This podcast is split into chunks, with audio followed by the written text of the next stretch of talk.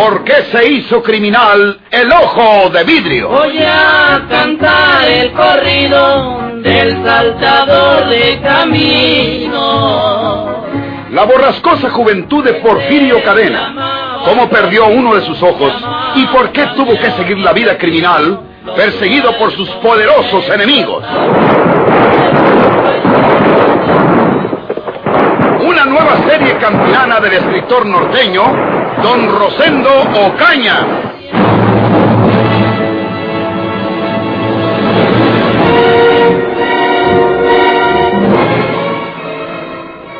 Una de las circunstancias que han favorecido a Porfirio Cadena, librándole de caer muerto por nuestras balas, es el chaleco de mallas que usa y que lleva siempre puesto. Yo creo que no se desprende de él ni para dormir. Para cualquier agente de la ley es desventajoso un encuentro con Porfirio, porque el bandido puede pegar un balazo en la caja del cuerpo, mientras el agente tiene que darle en la cabeza, de lo contrario no le hace nada ofensivo. Porque, por ejemplo, un tiro o dos en las piernas puede tumbarlo, y tratándose de otro delincuente, pues con eso bastaría para que se rindiera. Pero nosotros sabemos lo peligroso que es Porfirio con una pistola en la mano mientras pueda disparar. Herido en una pierna o en las dos, puede matar a sus enemigos. Lo que quiero decir es que si es posible busquemos la forma de despojarlo del chaleco de mallas. Usted mencionó algo ayer, señor Cueva. ¿eh? Sí, señor. Pero esto no quiero que lo oigan Aiden. Los muchachos son Pedro y Chabela, le jalearon el lava a Porfirio. Lo hicieron creer que son sus sobrinos, que se sienten orgullosos de ser sus sobrinos, aunque no vengan siendo Nancy resumidas cuentas. Bueno, pues a mí se me figura que si mandamos a los Sauzón para la sierra con unas cobijas y un mandadito, que para ayudar a su tío, pues Porfirio se cree de nuevo y ellos le buscan el modo de quitarle el chaleco de mallas. Ya verán cómo. Uh, ¿Usted puede arreglar eso, señor Cueva? Yo lo arreglo ahora mismo. Porque viene vieja. Y no creo que ésta se meta en los asuntos. ¿Les falta algo, señores? Eh, ¿No quieren más café? Eh, no, señorita. Muchas gracias. Muchas gracias, señorita. Yo creo que vamos a la Villa de Santiago a indagar la respuesta de nuestra solicitud de ayer. Sí. A ver si nos mandan esos soldados cuanto antes, ¿eh? Están ustedes en su casa, señores. Han pasado aquí una mala noche. Y si quieren seguirnos honrando con su presencia, pues ya saben que esta casa es la de ustedes. Gracias, señor Cueva. Muchas gracias. Ya veremos lo que nos dicen de Monterrey. Con su permiso, señorita. Eh, con su permiso, señorita. Vayan ustedes con Dios. Eh, no se moleste usted en acompañarnos, señor Cueva. Ya conocemos el camino. Muy bien. Por aquí los espero a la vuelta. Sí, señor.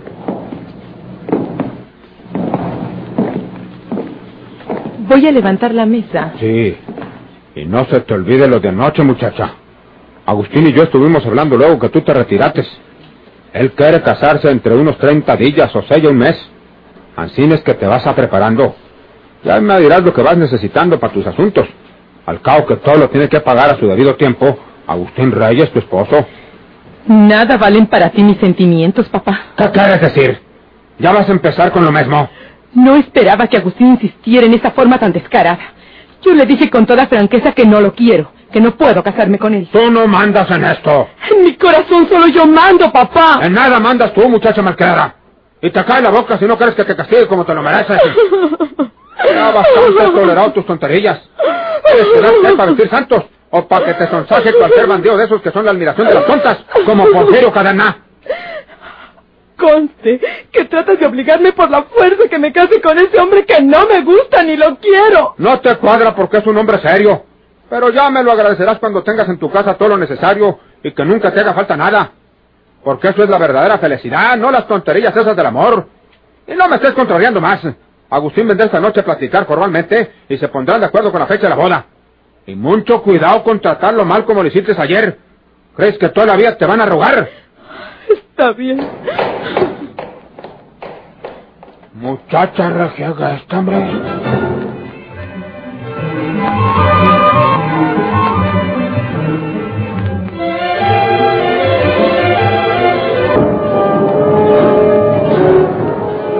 Si ustedes lo pueden manzanear para que se quite el chaleco de mallas cuando se acueste a dormir pasado mañana en la noche, para darles tiempo de que lleguen allá y lo hallen y todo eso, los cinco mil pesos de nosotros, los hacendados y los mineros, serán para ustedes, Pedro Sauzón. Ándale, Pedro. Ah, Dice que hace muy fácil, Isabel. Pero si nos equivocamos, puede costarnos la vida. No, don Benito Cueva, yo no puedo encargarme de ese asunto. Ah, Sí puedes, hombre. Yo te ayudo. Yo voy contigo y te ayudo. No seas miedoso. No, don Benito. Son cinco mil pesos, Pedro Sauzón. Pues sí, pero pues... Ven para acá tantito. Para decirte una cosa. Al cabo, don Benito nos dispensa. Sí, claro. Anímate, Pedro. ¿Te acuerdas, manito? De aquello que dijo Porfirio que tenía un tesoro enterrado ahí en la sierra y que nomás él sabía dónde. Sí, me acuerdo que dijo eso. Vamos a buscarlo, hombre. A ver si podemos hacer que nos diga está el tesoro y luego que él se muera, lo sacamos para nosotros. Ah, pues... ah, No sea tonto. Esta es la oportunidad de nosotros. bueno, juegue el gallo. Estoy de acuerdo, don Benito Cueva. Nosotros vamos a buscar a Porfirio Cadena a la sierra.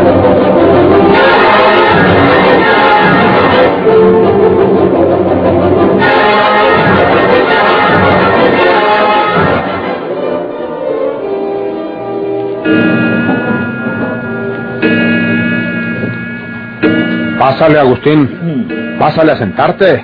Estás en tu casa. ¿Qué hay por ahí? Pues nada, don Benito. Nada, aquí nomás dando la vuelta.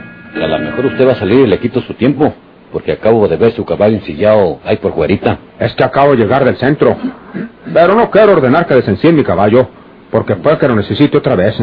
Estoy aguardando que vuelvan de vía Santiago, los policías esos de la Ciudad de México y de San Luis Potosí, que andan detrás del bandido de Porfirio Cadena.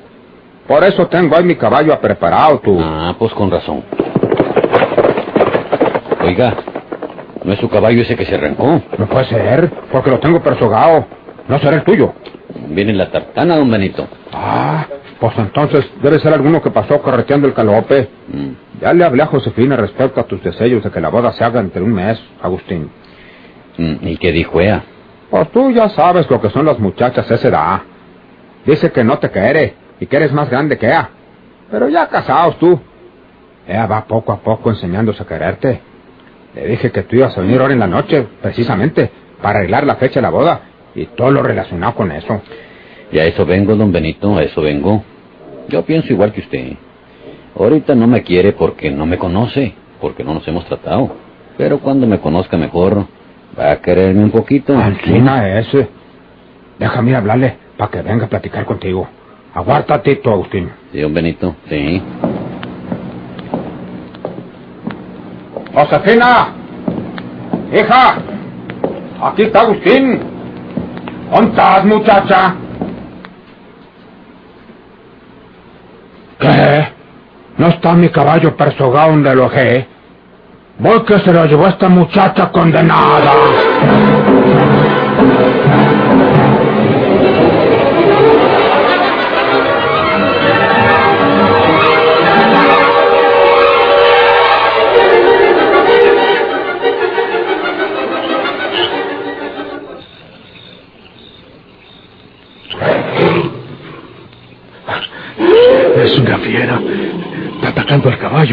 Y cuando me enfate va a venirse sobre mí. Y yo no voy a poder defenderme porque estoy mal. Muy malo. ¿Eh? ¿Qui- ¿Quién será? Di- ¿Dispararon sobre la fiera? Ya no se oye. ¿Quién será?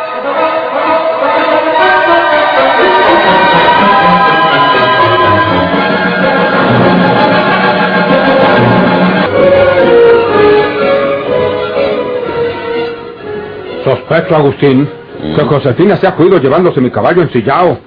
Ahí estaba el caballo persogado, ya no hay nada. ¿Te acuerdas que oímos un caballo que se fue al galope y que yo te pregunté si era el tuyo? Que me dijiste que habías venido en la tartana. Sí, don Benito, sí. Pues con toda seguridad que era Josefina arrancándose en mi caballo. ¿Pero por qué? ¿Para dónde va ella, don Benito? Ya sabes tú cómo son esas muchachas condenadas. Como ahora le dije terminantemente que se casaba contigo, debe haber planeado irse a alguna parte de la muy malcriada y desobediente. ¿Y a dónde cree usted que vaya, don Benito? Pues, eh, Lo peor es que no tengo idea a dónde puede irse esa muchacha maldita. Nosotros no tenemos familiares ya por aquí. Pero puede que se haya ido para la casa de alguna amiga suya. Bueno, si usted quiere, vamos a buscarla en la tartana, don Benito. La yegua corre con la tartana como si fuera un caballo ensillado. Vamos a buscarla. Tiene razón.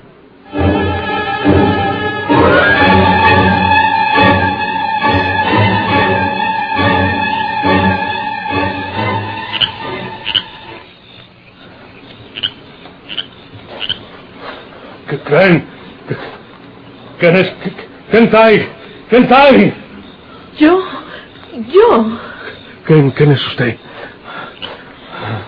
soy Josefina Cueva, la hija de Benito Cueva. ¿Usted? ¿Y, y qué anda haciendo usted por la sierra? ¿Qué miro con usted? ¿Qué, qué- qué clase de emboscada quieren ponerme ahora? Sepan que tengo aquí mi pistola al alcance de mi mano y que, que yo...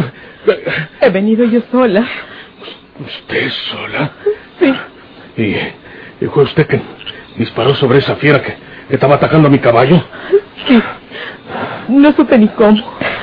Tuve miedo que se me echara encima a mí. Había vuelto los ojos horribles hacia donde yo me había detenido. Y como me traje una pistola de papal, le disparé con ella. Pues eso la salvó. Con seguridad que usted está acostumbrada a tirar con pistola, ¿no? Sí, papá me enseñó. Pero ahora debe estar furioso en contra mía. He huido de la casa. Porque papá quería casarme con Agustín Reyes. Un viejo para mí. Un hombre que tiene 10 años más que yo y además yo no lo quiero. Pero no debí huir nunca de la casa. Creí que Dios me iba a castigar cuando oí los rugidos de la fiera. ¿Qué era? Usted debe conocer esos animales, ¿no? Sí, es una leona de regular tamaño, pero usted ya sabe que no crecen mucho. Le disparé no sé cuántos tiros. Tenía miedo de no pegarle, que se me viniera encima. Hubiera sido el castigo de Dios por haberme alejado del lado de mi padre. Pero yo no quiero casarme con ese hombre. Mejor que me muera. No llore. ¿Quién sabe si la providencia esté de parte suya? Porque su papá no debe obligarle a casarse con un hombre que usted no quiere. ¿Para qué? ¿Qué necesidad hay de eso? Ustedes son ricos. Entonces, No entiendo por qué ese capricho de papá. ¿y por qué se vino para la sierra, señorita? ¿Podía haber huido para alguna casa de amigos o familiares? ¿Por qué agarró para acá? No sé. Es mejor que se lo diga. Vine en busca de usted. ¿De mí? ¿Y por qué? No lo sé. Desde aquel día que estuvo usted en casa me inspiró confianza. Aunque usted y mi padre son enemigos, yo no sé por qué, pero me inspiró usted simpatía. Hable usted muy bien, Fina. Creo que he venido a buscar su protección. Debo estar loca.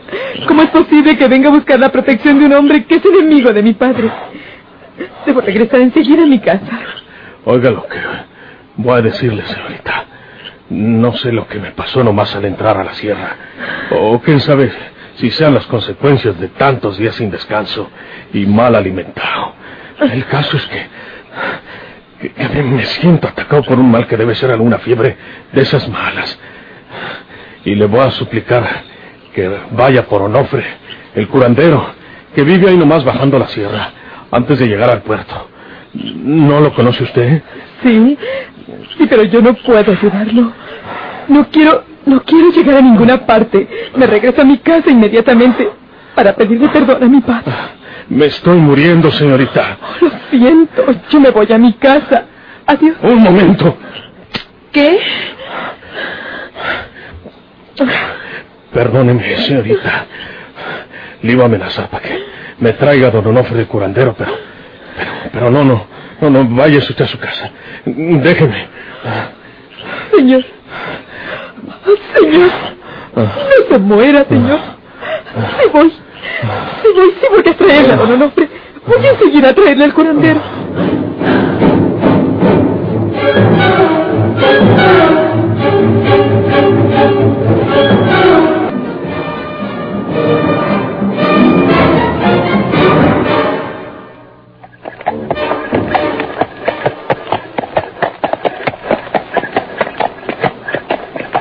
Muchacha loca. Porque tiene que haberse vuelto loca para hacer lo que hizo. Cuando fui a sacar la pistola que tenía en el cajón de la mesa, Agustín, Anda, vete de A. ¿Quién más que esa muchacha del diablo puede haberse quedado con mi pistola? Se la llevó. Y entonces lleva malas intenciones la condenada. Eh, vamos a preguntar por aquí a ver si la vieron pasar. ¿Mm? ¡Oh! ¡Oh! ¡Oh! Perdonen la pregunta. ¿No han visto pasar a mi hija Josefina en mi caballo patralbo por aquí? O- oiga, oiga, no, don Benito Cueva, por aquí no ha pasado, wea. Solo que haya pasado antes de que nosotros llegáramos aquí, pero pues, pues ya tenemos más de una hora de estar aquí chupando un cigarro. Muchas gracias. Por nada. Adiós. ¿eh? Adiós, señor Reyes. Adiós. Pues, ¿pa' dónde diantres ganaría esta muchacha trastornada?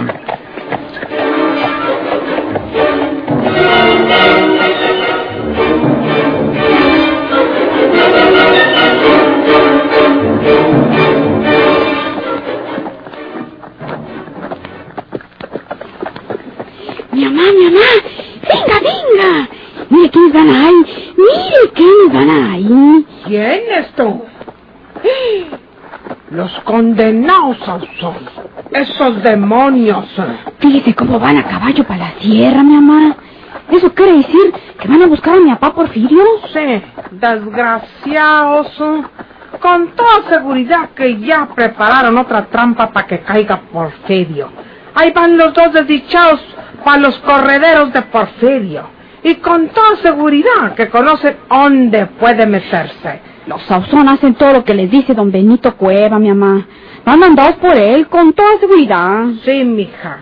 Y yo que no puedo roncarle como quisiera ese viejo desgraciado de Benito Cueva. Porque le debo. Si yo no le debiera esos centavos, por Dios santo que iba y le decía la verdad en su cara al viejo don Benito. Pero tengo miedo que saque los papeles que le firmé y me exija que le pague inmediatamente. Pero, manchancinas ella, mija. Tenemos que seguir a los Sauzón y evitar que le sigan un mal a Porfirio.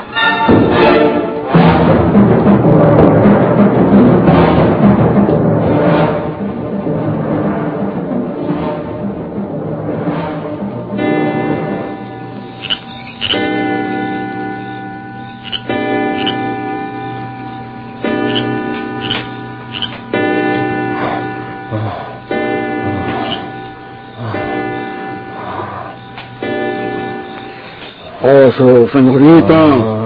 Porfirio no está muerto. Pero apenas respira y se va a morir. No, no le dije que compusiera culo. ¿Y ¿Por qué vamos a salvarle la vida a este hombre que está sentenciado a muerte muchas veces?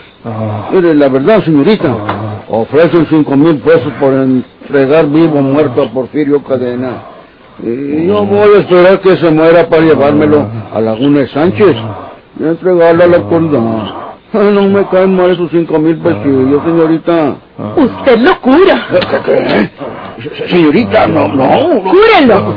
Deje usted esa pistola, señorita. Cúrelo, se muere usted también. Sí, sí, señorita. Sí, sí, lo, lo curo. Lo voy a curar.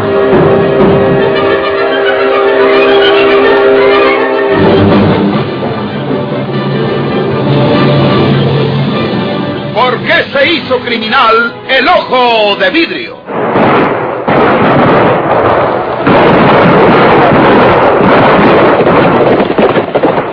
Muchas gracias por su atención. Sigan escuchando los vibrantes capítulos de esta nueva serie rural. ¿Por qué se hizo criminal el ojo de vidrio? se disfrazaba de arriero para asaltar los poblados burlándose del gobierno, mataba a muchos soldados, nomás blanqueaban los cerros de puros encalzonados.